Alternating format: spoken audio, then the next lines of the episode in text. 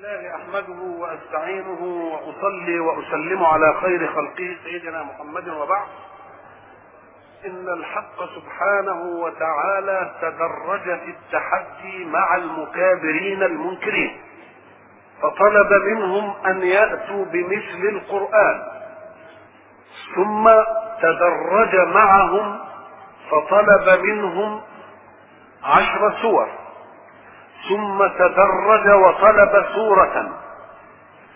والنزول في المتحدى به من القرآن إلى العشر إلى السورة دليل من المتحدي على أنهم لن يستطيعوا أن يأتوا بأكثر سورة.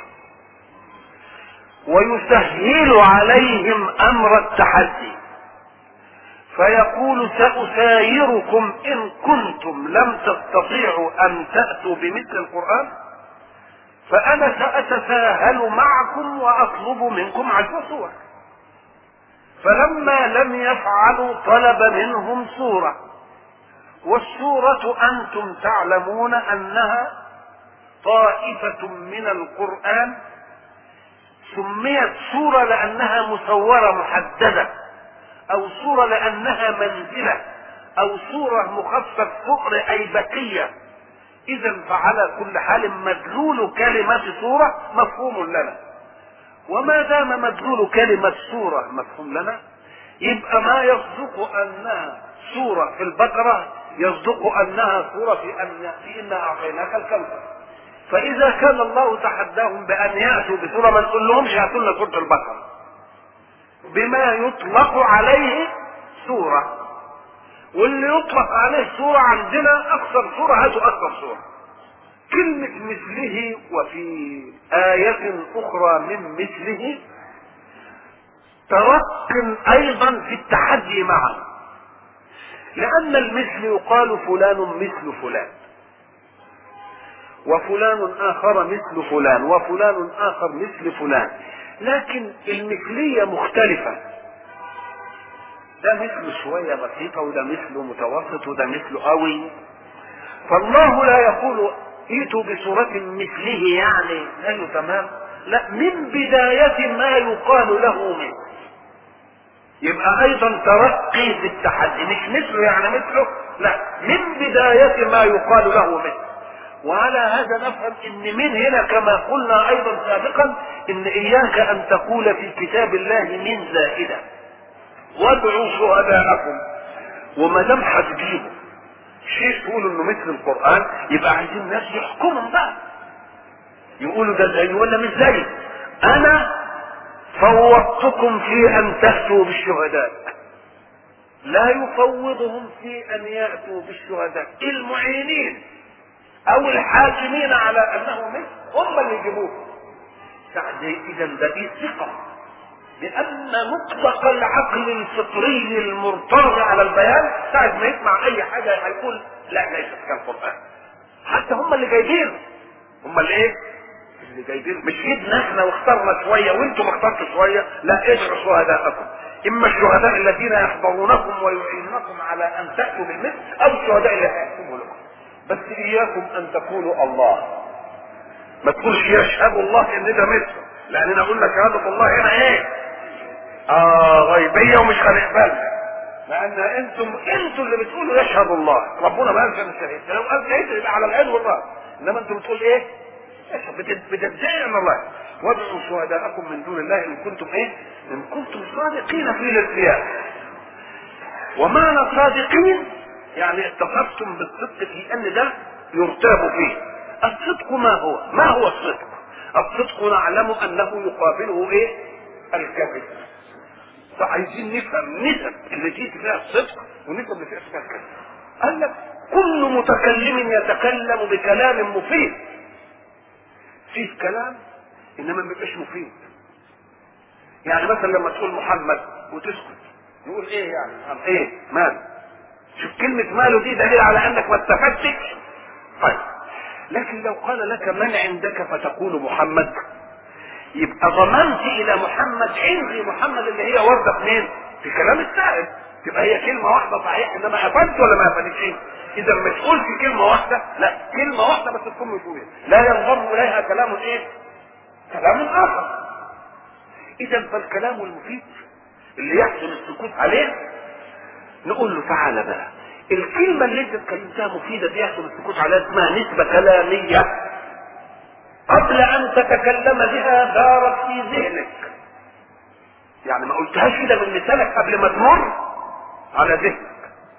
ليه؟ لأن اللي بيقول كلام ما يمرش على الذهن هو المجنون. ولذلك عفناه من المسؤولية. لأن لازم الكلام يمر على إيه؟ على الذهن. يبقى قبل ما توجد نسبة كلامية لازم توجد إيه؟ ذهنية. وبعدين في نسبة خارجية. أنا قلت مرة لما أجي أقول إيه؟ محمد مجتهد. محمد مجتهد دي اللي قلتها سمعتها مني دي نسبة كلامية. قبل ما أقولها لك استحضرت المحكوم والمحكوم عليه وعرفت القضية وقلت محمد مجتهد. نقول له تعالى بقى. الخارج عن النسبتين. صحيح في واحد اسمه محمد وصحيح إنه مجتهد. فإن طابقت النسبة الخارجية النسبة الكلامية اللي يبقى ده اسمه كلام إيه؟ صدق وإن خالفتها يبقى اسمه إيه؟ كذب. يبقى الصدق أن تتطابق النسبة الكلامية الناشئة عن النسبة الذهنية مع النسبة الايه؟ الخارجية. والكذب. ألا تتطابق النسبة الكلامية مع النسبة الخارجية. الكذب عادة لأنه مش واقع. يتضارب. يعني من الجائز إن واحد يقول لك حدوتة ويكذب فيه. وبعدين يجي بعد أسبوع تكلمه في الحدوتة يقوم للكذب تلاقي كلامه إيه؟ تناقض. ليه تناقض؟ لأنه لا يوجد له واقع خارجي يحكم كلامه. لو هو بيستملي واقع خارجي كان ما يختلف. الخارج بيقوله هو اللي حصل. لكن له نظرا لأن ملوش واقع. خارجي يبقى غلبان مش عارف هو كذب المرة اللي فاتت قال إيه؟ فيروح إيه؟ ملخبط. تقوم أنت تفهم إنه إيه؟ إنه كلام كذب. يبقى اذا الكذب كلام لا يوافقه خارجا وما دام لا يوافقه خارجا ما فيش رابط من الواقع يربطه. وما دام لا رابط من الواقع يربطه يبقى هتضطرب فيه. ولذلك العرب القديم قال لك إن كنت كذوبا فكن ذكورا افتكر انت كذبت امبارح كنت إيه؟ احسن لما تيجي تكذب النهارده اكمن ما فيش واقع يربطك. هتقول كلام ثاني يتضارب الكلامين يعرفوا انك انت إيه؟ يعرفوا انك انت إيه؟ كذاب. أو إياك أن تكرر في النسب ما يتعارض. تكرر في النسب ما يتعارض. ليه؟ لأن الواقع يقع على لون واحد. فإذا جئت بلون متعارض آخر يبقى فهمنا انه إيه؟ انه كذاب على كل حال. يا في الاولى يا في الثانية ويمكن كذاب في الاثنين. الله. زي إيه مثلا؟ مثلا الجماعة اللي كانوا واقفين يشوفوا الهلال.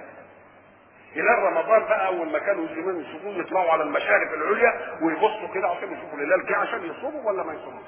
طيب. فطلعوا مرة علشان يشوفوا الهلال ما حدش شافه ابدا. ففيه راجل كده قاعد يحدق في الأفق لحد ما شاف الهلال. فلما رأى الهلال لفت الناس إلى موقعه وقال لهم خذوا مثلا ما يساوي متر من الأفق وتعالى من الحد شوية. واحد قعدوا يحددوا لحد ما شافوا إيه؟ رأوا الهلال جميعا. أم انبهر سروا منه جدا واطروه اطراء عظيما. يا سلام فلان رأى الهلال يا سلام فلان رأى الهلال. فغره ذلك الإطراء. فقال ودي كمان واحد؟ نسب مختلفة. لكن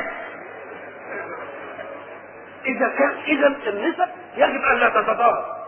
فإن كنت صادقين صحيح إن كنتم صادقين وكلامكم ده موافق للواقع هاتوا فإما من تجيبوا يبقى لزمتكم الإيه؟ لزمتكم الحكم. وبعد ذلك حكم الله بأنهم لن ياتوا حكم الله بأنهم إيه؟ مش هيجيبوا. ما هو قال لهم فأتوا إيه؟ بصورة مثل كنتم إيه؟ فإن لم تفعلوا ولن تفعلوا. كلمة إن لم تفعلوا دي أول ما تيجي. إحنا بنقول إن إن دي دائما الشرطية فيها الشك. يعني تأتي للأمر المشكوك فيه. ولما يكون أمر متحقق نقوم تجيب إيه حاجة اسمها إذا في الشرط إذا. اما تقول إذا جاء نصر الله والفتح يبقى إيه؟ يبقى جاي لكن لما تقول إن ذاكرت تنجح إن حصل يبقى هيحصل يبقى فيه إيه؟ في الشرط ولذلك دي مني إن حرف. وإذا ظرف اسم يعني. وكل حدث من كل فعل عايز له إيه؟ عايز حدث وإيه؟ وزمن. فإذا جبت أداة الشرط زمن يبقى أنت قربتها من مين؟ من عنصر تكوين الفعل. الحدث يبقى متحقق. ولذلك كل ما تشوف حاجة عايز تحققها بتقول إيه؟ آه كل حاجة مشاكل فيها يبقى تقول إيه؟ إن.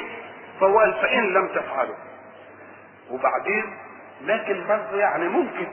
أي فيها شك اهي النسبتين واحد. أراد أن يوجه الجانب المانع. فقال وأنا أقول لن تفعلوا. وده أمر اختياري إحنا كنا في حلقة سابقة قلنا إذا تكلمت أمام مختار في أن يفعل أو لا يفعل. ثم حكمت بأنه لا يفعل. يبقى أنت ما بتسيطرش عليه عشان ما يفعلش ولكنك علمت إن قدرته فلما يأتي على وفق ما تقول ما يقالش أنك قهرته على أن لا يفعل. لا علمت أنه لا يفعل. لأن ملكاته واستعداداته إيه؟ ما يمكنش تأتي منه.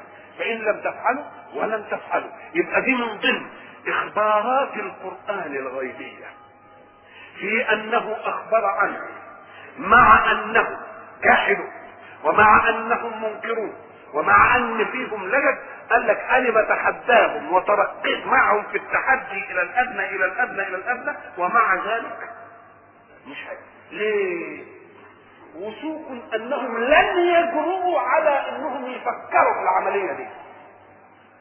عدم قدرتهم في أن يجرؤوا ليفكروا في هذه العملية يبقى ده دليل منهم على أن الريب الذي يدعونه ريب مستعد هم مش عايزين يأمنوا بس هم لا يريدون أن يؤمنوا. فإن لم تفعلوا ولم تفعلوا. قال لهم ما دام لكم قدرة بقى على أن تتفادوا الأشياء أنا أريد منكم الإيمان. وان تؤمنوا بصدق الرسول في التبليغ عنه. وأنتم لكم خيار في أن تؤمنوا أو لا تؤمنوا. وقدرتم أنكم تنفذوا اللي فكركم وأنكم لا تؤمنوا. ما دام أنتم بقى يعني كده لكم ذاتية كده وتقصرون على أن تفعلوا ما تريدون يبقى ان كانت الذاتية دي هتبقى لكم. اتقوا النار التي وقودها الناس والحجارة. ما دام لكم ذاتية بقى كده وبتقدروا اللي على كيفكم تمشوه واللي مش على كيفكم ما تمشوش. يبقى إذا نشوف الذاتيه دي هتفضل لكم ولا لا؟ إن كانت هتفضل يبقوا إيه؟ اتقوا النار التي وقودها الناس والحجارة. الله ده وعيد.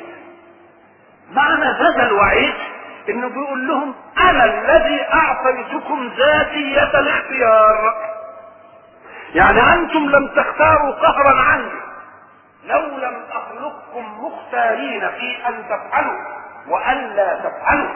أو تؤمنوا أو لا تؤمنوا لو لم اخلقكم كذلك ما استطعتم أن تخرجوا عن مرادي. خلاص؟ ولذلك لا تخرجون عن مرادي ساعة أمنع عنكم عنصر الاختيار. والمسائل تبقى واقعة عليكم ما يقعش حاجة منكم ابدا. إمتى في اليوم الآخر لأن الله في الدنيا ملك أمور بعضنا لبعضنا وملك المسببات للأسباب وجعل لبعض الناس ولاية. دي كلها مرادات الله في الخلق الأول اللي هو الدنيا. لكن في يوم القيامة ما حدش له ذاتية ولا سبب ولا مسبب ولذلك سيقول لمن الملك اليوم؟ انتهى كل شيء.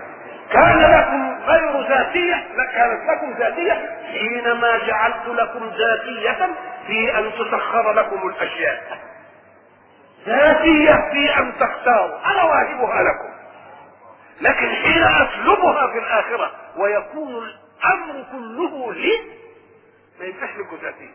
إن كانت عايزين بقى الذاتيه ابقوا خلوا الذاتية. التي منعتكم من الإيمان ان تقيكم من الإيه؟ من النار. ومش تقيكم أنتم ده سياتي معكم ليكون وقود النار من كن اللي كنتم بتعبدوه. شوف الذله بقى.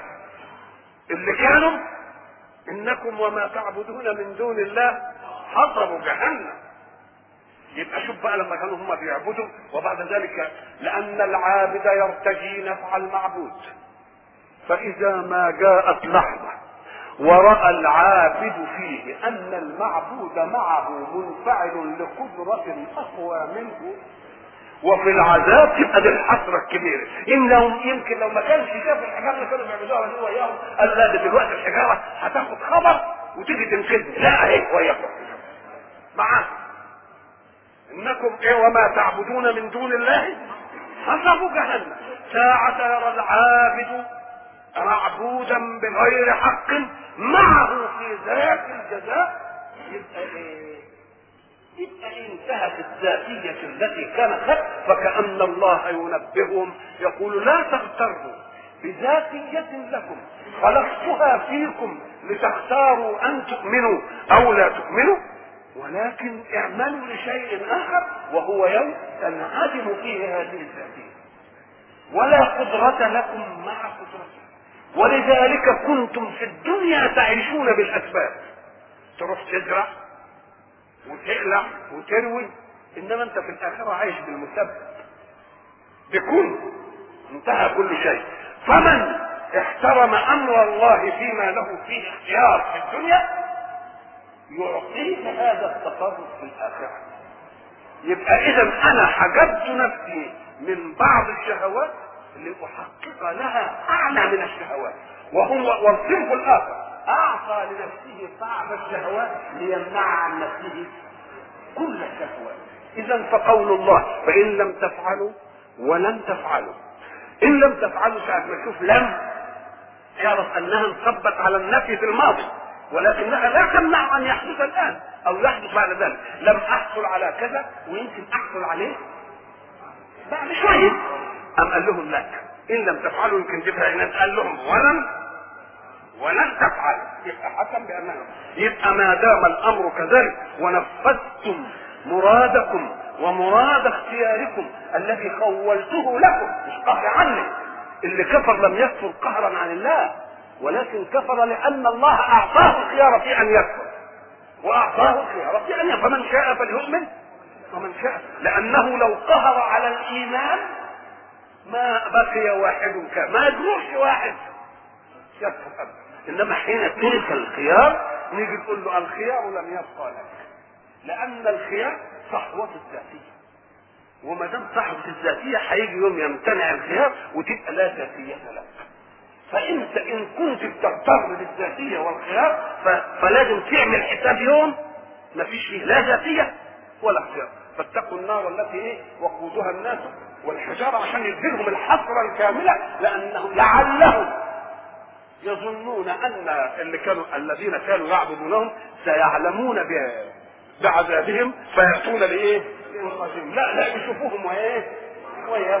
وياهم في النار فإن لم تفعلوا ولم تفعلوا فاتقوا النار التي وقودها. الناس والحجارة شوف بقى مش لسه هخلقها. ده الآن. جاهزة من الان جاهزة من الآن دي بتدينا إيه؟ ليه؟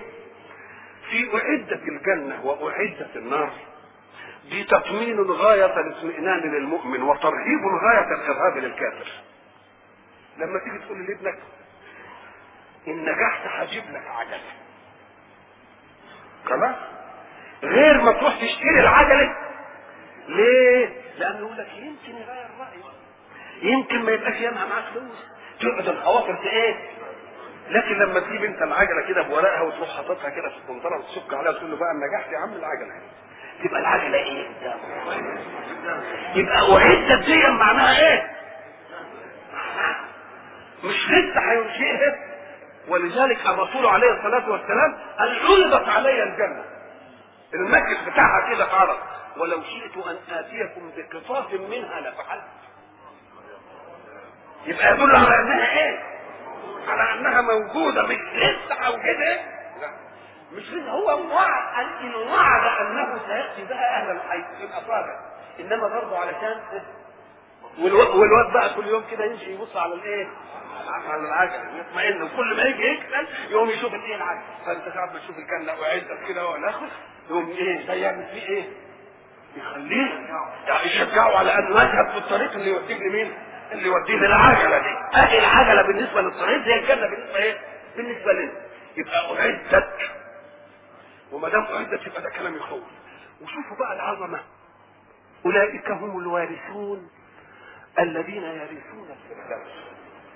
أنتوا تقروا الآية دي. الارث ده؟ دليل على أن شيئا آل لك وكان لك مش معناها كده؟ الارث إن الشيء آل لك وكان لغيرك نقول له هو أنت فاهم إن ربنا سبحانه وتعالى علم واسع صحيح وعارف الكافر كام ويعرف المؤمن كام ويقدر يعدلهم الإعداد اللي يناسب عدد المؤمن وعدد الكافر. مش كده ولا لا؟ طيب. لكن ربنا ما عملش كده. كل ما يخلق واحد يهب له مكانه في الجنة ومكانه في النار. الاثنين عشان ما تبقاش هزمة مكانات الاثنين نعم يقوم لما يدخل أهل الجنه الجنه مش كده ولا لا بقيت اماكنهم في النار خلي واللي يدخل النار النار يبقى بقيت اماكنهم في مين يقوم بقى لبتوع الجنه نقول له ورثوهم ولاد الكلب وخدوا الحتت بتاعتهم يبقى اذا الذين يرثون الإيه؟ كانت معدة لهم على فرض أن يؤمنوا. علشان ما نقولش أصل ربنا بقى ضيقنا عليهم وما عمل اماكن محدودة فلازم يختاروا نقول لا دي معمولة ودي معمولة. دي أماكن أهي ودي أماكن أهي. آه يبقى اذا الحق سبحانه وتعالى لما يقول اعدت أعدت بهذا الإعداد وأعدت بهذا الإيه العدد الكافي لكل مين؟ لكل الخلق على فرض أنهم يؤمنون ولكل الخلق على فرض أنهم يكفرون وبعد ذلك لما يجي أهل الجنة الجنة نقول لهم خدوا بقى إيه؟ أماكن أهل الايه؟ أماكن أهل النار آه يبقى دي معناها إيه؟ الارث بقى يبقى أنت خدت حق لك بعملك وبعدين خدت الإيه؟ الارث ولذلك يجب أن تفهم أن الله سبحانه وتعالى حينما يقول ولمن خاف مقام ربه جنتان جنة حق بالإيمان والعمل وجنة إرث بالذين إيه؟ بالذين كفروا من بعض إيه؟ بعض معانيها يبقى لما أقول أعدت طيب إذا كان قال ربنا أعدت وخلاص وانتهت المسألة وقد صح أن القلم قد جف وأمور يبديها ولا إيه؟ ولا يبتديها يبقى ما دام قال كده بقى بالنسبة لل- للكافرين وأعدت مش لازم بقى يجيب يختمها كده بال بالمؤمنين أم قال وبشر وبشر. تلك هي النكاية الأخرى. النكاية؟ لأن لما تيجي البشارة بعد الوعيد تبقى خاطبة على الكافر الأول. وتبقى حلاوة في المؤمن الثاني ولذلك هيقول لنا فمن زحزح عن النار يوم يجي لنا الكلام عن النار كده علشان لما نعرف إننا مش هندخلها تبقى دي الإيه؟ نعمة وان وقفنا على الأعراف حتى وبعدين ندخله الإيه؟ في الجنة. هنا تلاحظ وبشر البشارة دي عادة بخبر سار. إحنا كنا في مرة تكلمنا عن الإنذار. يقابله إيه؟ التبشير. لأن الإنذار إخبار بأمر مخوف. والبشارة إخبار بأمر سار. قلنا إنها كلها داخلة في مطلق الإعلام. إعلام بشيء. فقلنا إن كان إعلام مطلق نقول ده بس إعلام تعريف. وإن كان إعلام بما يسر نبقى نسميه إيه؟ بشر. طب وإن كان إن- إعلام بما يخيف؟ قلنا لا. قلنا إن كانت هناك فترة لتلافي الأمر المخوف يبقى ده انذار وما كانتش هناك فترة يبقى ده إشعار. يبقى ده إيه؟ إشعار.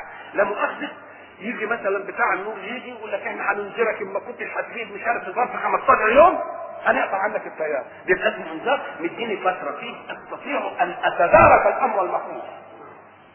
لكن لما ما وديش يقول لك نشعركم بقى اننا قطعنا التيار الله. يبقى ما فيش فترة علشان أعمل إيه؟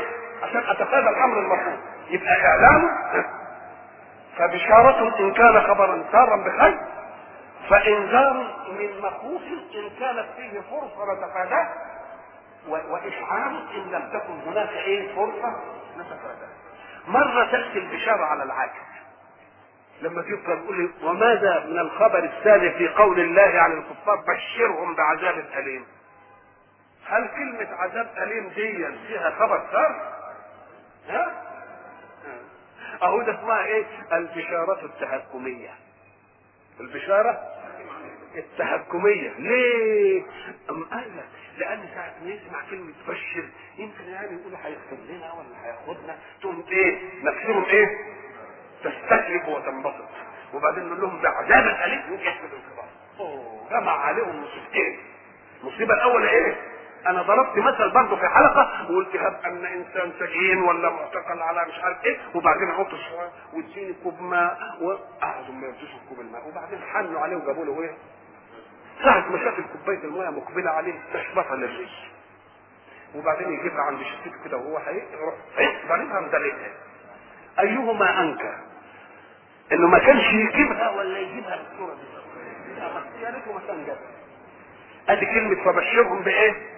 فبشروا ولذلك قلت التنظير في ذلك وإن يستغيثوا كلمة يستغيثوا يعني يريدون من يخلصهم من عذابه وبعدين ربنا قال يغاثوا لما نفهم يغاثوا يعني واحد هيجي يطلعهم من إيه؟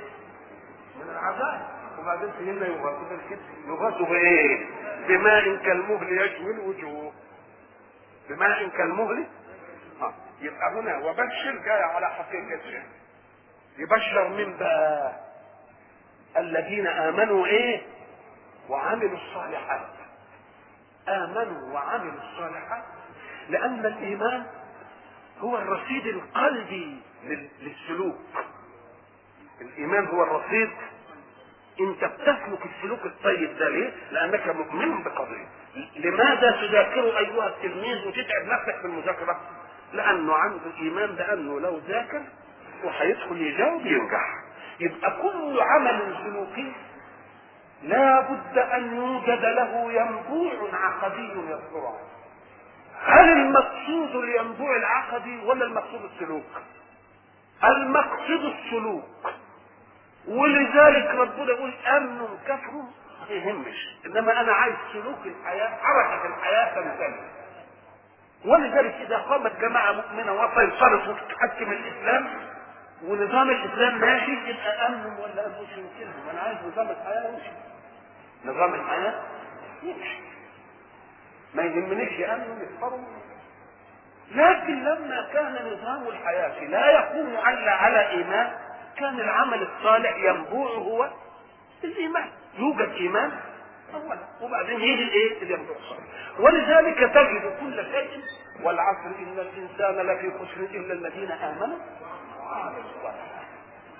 الذين آمنوا وعملوا الصلاة ومن أحسن قولا ممن دعا إلى الله وعمل ليه؟ لأن الحق سبحانه وتعالى قولنا اعتقادنا بأنه لا إله إلا هو. ونطقنا بأنه لا إله إلا هو لن يسند عرش الله. ما يديله صفة كمال. هو صفات هو صفات الكمال موجودة. يبقى ان قلتها ده لمصلحتك لمصلحتك ليه؟ أم قال لك لأنني أريد أن لا تتعارض حركة الحياة. وما دام حركة الحياة مستقيمة يبقى يآمن يبقى يكفر هو يكفر. ولذلك الإسلام لما جه يدخل أي بلد من البلاد مش حظه أن الناس تؤمن بس لمجرد الإيمان لا. ده حظه أن حركة الحياة تنسجم مع قضايا الإسلام التي وضعها فإذا كان له قوة يسيطر بقى على أن حركة الحياة تمشي وفق الإسلام يبقى بعد ذلك يترك الناس أحبارا يؤمنون أو لا أو لا يؤمنون. ويتركهم على ديانتهم وخلاص وانتهت المسألة ما دامت إيه؟ ما دام حركة الحياة إذا المهم أن توجد إيه؟ حركة الحياة على منهج إيه؟ على منهج الإسلام وبعد ذلك اللي يؤمن يؤمن ولا بدليل أن البلاد التي دخلها الإسلام فتحا ظل فيها أناس غير مسلمين وعاشوا بديانتهم ولا لا؟ إذا لم يكن حظ الإسلام أن يؤمن هؤلاء وإنما حظ الإسلام أن تسيطر حركة الحياة تسيطر حركة الحياة بمنهج مين؟ بمنهج الله اذا فالبشارة لمن؟ للمؤمنين الذين عملوا الصالحات ومعنى الصالحات جمع صالحة والصالحة هي الأمر المستقيم على الجادة المطلوبة. الصلاح ضده إيه هناك؟ الفساد. ضده الفساد. اذا فحين يستقبل الإنسان الوجود سيجد أشياء صالحة بذاتها. فعمله الصالح أن لا يتعرض لها بالافساد ادي أول مرحلة يبقى يعني ما المرحلة الثانية أن يزيدها صلاحا فاللي ما يستطيعش يزيدها صلاح لا يعمد إلى الصالح في ذاته فإيه؟ فيفسدها الحق يبشر الذين آمنوا وعملوا إيه؟ الصالحات يبشرهم بماذا؟ زي ما كما أنذر وتوعد الكافرين به بالنار التي وقودها الناس والحجارة. كذلك يبشر الذين آمنوا به بإيه؟ بجنات. تجري من تحتها الأنهار. جنات قال لك إيه ولأنها أصلها منازل كبيرة قوي مثلا في فردوس في عدن فيه النعيم في دار الخلد في دار الإيه؟ السلام في جنة الإيه؟ في جنة المأوى. مش كده؟ في عليين عليين دي يعني معناها أعلى إيه الدرجه الأولى. وابشركم أنه ليس فيها شيء مما شاء الله به الجنة للمؤمنين. أي ثمرات ما فيهاش إلا رؤيه الحق لأنك أنت أصلك أنت مش هتاكل عن جوع. أنت لا تأكل في الآخرة عن جوع. قال لك نبشرهم بإيه؟ بجنات. وبعدين قلنا سابقا إن الله سبحانه وتعالى حينما يعد بأمر غيبي يبقى لا مندوحة أن يستعمل له ألفاظ المشهد الموجودة اللغة اللي موجودة عن كده وقلنا ما دام ربنا قال فلا تعلم نفس ما أخفي لهم من قرة أعين. الله النفس ما تعلمش نفس إيه اللي أخفي لهم من النعيم؟ ما تعرفش. وما دامت لا تعرف أيوجد لفظ لما تعرف ليؤديه؟ لا يوجد لفظ دام لا نعرف. اللغة إنما توضع لمعاني معروفة. ولذلك النبي راح شارح المتن ده وقال إيه؟ فيها ما لا عين رأت ولا أذن سمعت تجدها مراحل سبق الوجودي إيه ما سبق الوجودي انجيل أكثر عين رأت يبقى أفرادها قليل. إنما اللي ودنه سمعت يبقى سمع ما رآه وما رآه سواء يبقى أوسع ولا مش أوسع؟ يبقى نقول لي أوسع بقى. عين رأت وبعدين إيه؟ وجود يبقى وسعها ويجي يقول لك ولا خطر على قلب بشر لأن اللي خطر على قلب بشر ده أوسع الدوائر. أوسع الدوائر ما سبقا هو ما خطر على قلب بشر. يبقى حتى هذا مش موجود. يبقى قد ما دام لا رأته عين ولا سمعته إذن ولا خطر على قلب بشر. إذا أراد الله أن يخبرنا به بأي لفظ من الألفاظ يعبر عنه. طب ده الألفاظ اللي إحنا بنتكلم بها ده لازم يا رأتها العين يا سمعتها الوين يا يخطر على قلبنا. مش كده ولا لا؟ يبقى هيجيب لها لغة منين يبقى ما يجيب لهاش لغه يبقى لا توجد ألفاظ لتعبر عن نعيم الآخرة لأن فيها ما لا عين رأت ولا أذن سمعت ولا خطر على قلب رجل فلا تطلب من اللغة أن تأتي بألفاظ لا وجود لها لأن الأصل في المعاني أن توجد اولا ثم توضع لها الألفاظ. طيب وبعدين؟ أم قال لك بده يطمئن إلى كلمة جنة دي الملحظية الأولى فيها للتكاثر الخضري. والتكاثر الخضري ده ابن الماء فطمئن على أن إيه؟ تجري من تحتها الأنهار. وقالش تجري تحتها. لأن لما تجري تحتها يمكن جاي من بعيد وفايته عليا أو ما أنا أقول طب ما يمكن اللي فوق ده يسدها عليا ده هي بتجري من تحتها. ما تخافش. ذاتية. تجري من تحتها إيه؟ وما دام تجري من تحتها الأنهار والأنهار دي علشان تدي المادة الخضريه والمادة الخضريه تعطي المنظر الإيه؟ المنظر الجميل ده وبعدين المنظر الجميل ده ما فيش بقى أنا هزرعها كلها لا لازم يبقى فيها حاجة بقى إيه؟ ثمرات بقى آه. لما تيجي للثمرات بقى اللي هتشرحها ربنا يدينا لها مثل بقى يقول إن الثمرات دي هتبقى متشابهه مع ثمار الدنيا الله طب وليه بقى؟ قال لك لأن إلف الإنسان بالشيء يشجعه على أن يقبل عليه. في بلد مانجا لما أروح في بلد ثانية زي الهند وأشوف المانجا آكل مانجا. إنما شفت فاكهة ما هيش في بلدي. هتردد في أكلها. لأن ماليش إلف إيه؟ ويقعد بقى طب بس تدوقها طب بس إيه ونقعد يحكوا عليها لحد ما إيه؟ إذا فهي أشبهت ثمرات الدنيا حتى يكون لك أنس بهذه الثمرات فتقبل عليها بلا تردد. لكن حينما تتناولها بالفعل يوم تقول ده مش هي دي يقول آه. يبقى العظمة بتاعتها شكله شكله ما في الدنيا ليؤنسك بالاقبال عليها ولا يجعلك إيه؟ تخاف منها أو تتردد. ولذلك حتى مأساها أو أماكنها هتبقى مختلفة. النخل طلعوه نظيف انت عارف نظيف يعني إيه؟ انت مش كل سنة تقطع من تقطع من النخل جريد علشان ال لا الصباط يطلع كده. طيب مطرح صباطة العام الماضي بتقطع الجريد بقى وتطلع لواحدة ثانية. لا الصباط هيجي من أول من أول جريد تصور بقى الجريد اللي طالع من الصباط ودي الجريد اللي طالع من الصباط ودي طالع من الصباط كلها كده في مش مثلا دي مقطوعه ما ما فيهاش إلا إيه؟ إلا دور واحد هو اللي يعني. والأدوار بتاعت السنين اللي فاتت إيه؟ اتقطعت. لا يا سيدي دي على طول كده. ده الجريد هو. هو مسألة يعني. وبعدين تقول لك يقول كل ما تشوف تقطع ثمرة قبل ما تتناولها تلتفت تلاقيها مطرحها ثمرة ثانية. مسألة يعني طب والأنهار قال لك لا يجري النهر إلا في حيز مشكوك لأن الماء أساسه الاستطراق أساس الاستطراق يعني إيه؟ يعني ما نقدرش ندخل نهر على البلاط ده طوالي كده لأنه هيفتح كده ويفتح كده وخلاص وتنتهي المسألة. يبقى لازم له إيه؟ مجرى. أهي أنهار الجنة تجري بدون مجرى. تصورها بقى كده المية ماشية كده لوحدها. الله. اذا فالحق سبحانه وتعالى يعطينا أن الله حينما فوتنا بعض شهوات نفوسنا في الدنيا فقد ضمن لنا ما فوق هذه الشهوات في الآخرة.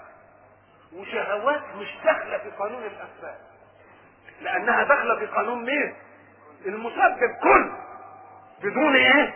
بدون علاج. لا منك ولا من الحق لأنه الكل فيكون. الحق سبحانه وتعالى حينما يعرض علينا هذا اللون من الجزاء يريد أن يطمئننا على ما جربنا الالتزاز به. إحنا التزينا بالأكل التزينا بالمساكن الحلوة. قالوا الواحد بقى لما ترتقي حياته كده بدل ما يكون ساكن في عمارة وفيها شقق ودوش يقول يقول لك أنا عايز حتة لوحدي كده عشان أعمل لي حتة جنينة ولما ما المساكن مترفات وبعدين بقى يعني الأكل والثمرات ومش عارف إيه وبتاع. الله. وبعدين بقى ثانيا الأزواج أخرى والازواج آه الأزواج دي هي المتعة المنغصه في الدنيا المتعه المنغصه لأن صحيح. الأزواج متعة. إنما تنغيصاتها متعددة. فيه تنغيص تشترك فيه المرأة مع الرجل. القذارات والدنس والفضلات اللي بتخرج منه والمش عارف إيه ودي ودي كلها. وفي حاجات خاصة بالمرأة. تحيض تنفس تستحيض مش عارف إيه فطمئن أو إنها تكون يعني سليطة أو تكون يعني أخلاقها مش عارف إيه أو أو إلى آخره. قال له أنا هديك المتعة بتاعت الأزواج ده إيه؟ بس مطهرة. مطهرة مبنى ومعنى. ولذلك في ناس تزعل لما نقول له ده مراتك هتبقى وقت الجنة يمكن هو قرفان منها نقول له لا. ده هتبقى هتبقى غير خالص.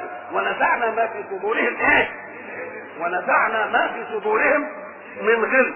المقاييس اللي عندك دي مش هتبقى لأنها ستكون مطهرة من كل شيء كرهته فيه في الدنيا ولم يبق فيها إلا ما يمتعه وما قالش طاهرة.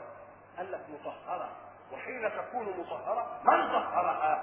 ربها. إذا من طهره ربه لا يدنس أبدا. ولا يسأم منه أسأل الله سبحانه وتعالى أن يهبنا التوفيق في كل ما نأتي وفي كل ما ندع السلام عليكم.